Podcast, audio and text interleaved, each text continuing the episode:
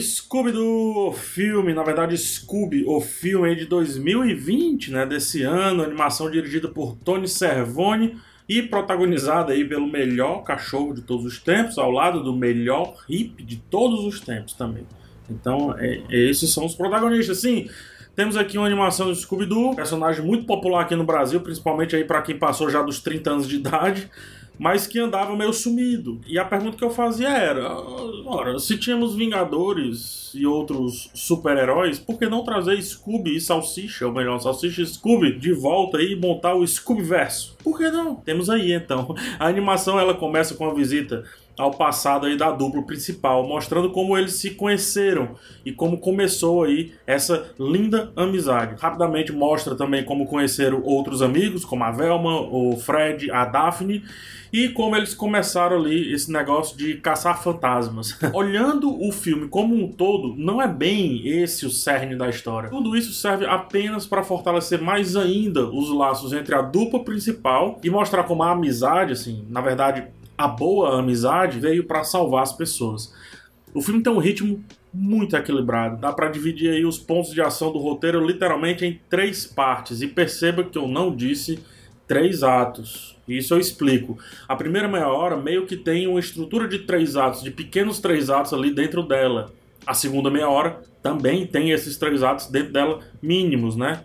E finalmente a terceira e última meia hora também tem esses mesmos três atos dada a experiência dos envolvidos em dirigir e escrever desenhos animados para TV, como Tom Jerry, por exemplo, por exemplo, como Tom Jerry, como Flintstones, como Looney Tunes, né? É fácil perceber a estrutura bem quebradinha do filme ali, mas que acaba trazendo bastante equilíbrio se a gente está pensando ali em, diversão, em ação. Só que isso eles fazem sem se arriscar. Eles entregam um filme muito amarrado e todo preenchido, do começo ao fim. O filme é muito, muito preenchido.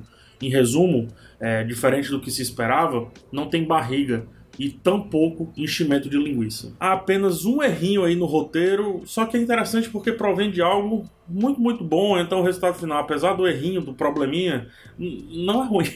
O filme ele tem a liberdade de usar vários personagens da Hanna-Barbera.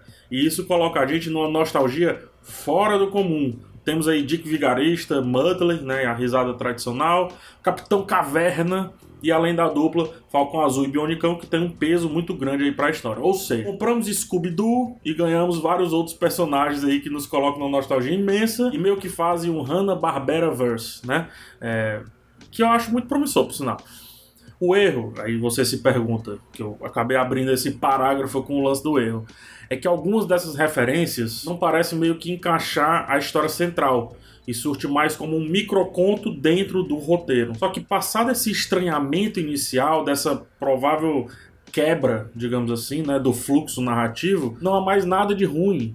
Porque é fácil a gente se divertir com os jargões, é fácil a gente se divertir com as frases de efeito, e a gente meio que aceita isso por conta do estilo maluco dos personagens ali naquele universo proposto. É, uma boa escolha dos responsáveis foi não subestimar em nenhum momento a audiência, julgando que a maioria dos espectadores desse filme já terão pelo menos uma conexão mínima com os personagens apresentados. É, a gente passa rápido pelo crescimento da Mystery Inc., né, que é a empresa de investigação da turma do Scooby-Doo, e vamos direto para uma história central, com um vilão, com um plot, com um motivo, com uma boa sacada de roteiro mais próxima do final, e finalmente aí o clímax em tratar o assunto principal da festa, que é a amizade improvável de, dessa dupla que só cresce, que só melhora, que só se aprimora e que os dois só ganham com essa amizade. E é legal porque essa amizade é colocada à prova várias vezes. E em todas elas cresce aí a, a mistura de personalidade e carisma dos dois, meio que formando apenas um personagem. Você não chama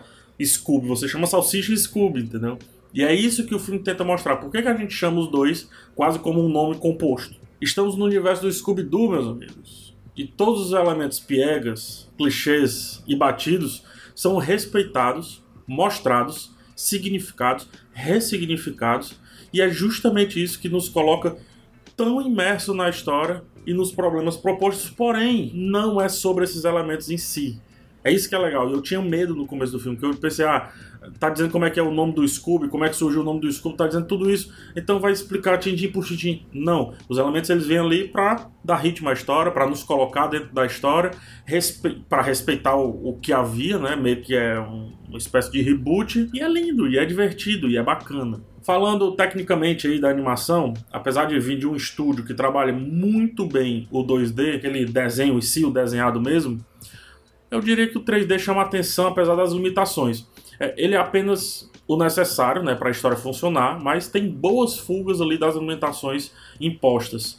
O fundo ele é mais 2D, então acaba trazendo ali um destaque para os objetos animados em 3D. E a fim de não deixar o ritmo maçante a partir dessa escolha estética, a câmera não para e por muitas vezes emula planos longos, saindo de um ponto de ação para um outro ponto de ação sem precisar cortar tanto. O fato é que sempre está acontecendo muita coisa em tela. Tem uma roda gigante se desprendendo e girando tela inteira. Tem um show numa cena de espelhos muito bem organizada, a luz bem direitinha. Outro personagem passa na frente dessa roda gigante. Enfim, o trabalho com as camadas, né, as camadas do desenho é muito efetivo e por mais que a movimentação não seja tão fluida quanto em filmes da Pixar, por exemplo, em animações da Pixar, ao nos convidar para fugir do realismo, e eu já falei desse lance do nonsense, o roteiro limpa a barra da limitação ali da animação. Então, o que poderia ser limitação, erro, seja o que for, acaba sendo estilo. No fim, é, temos um filme canalizado no carisma desse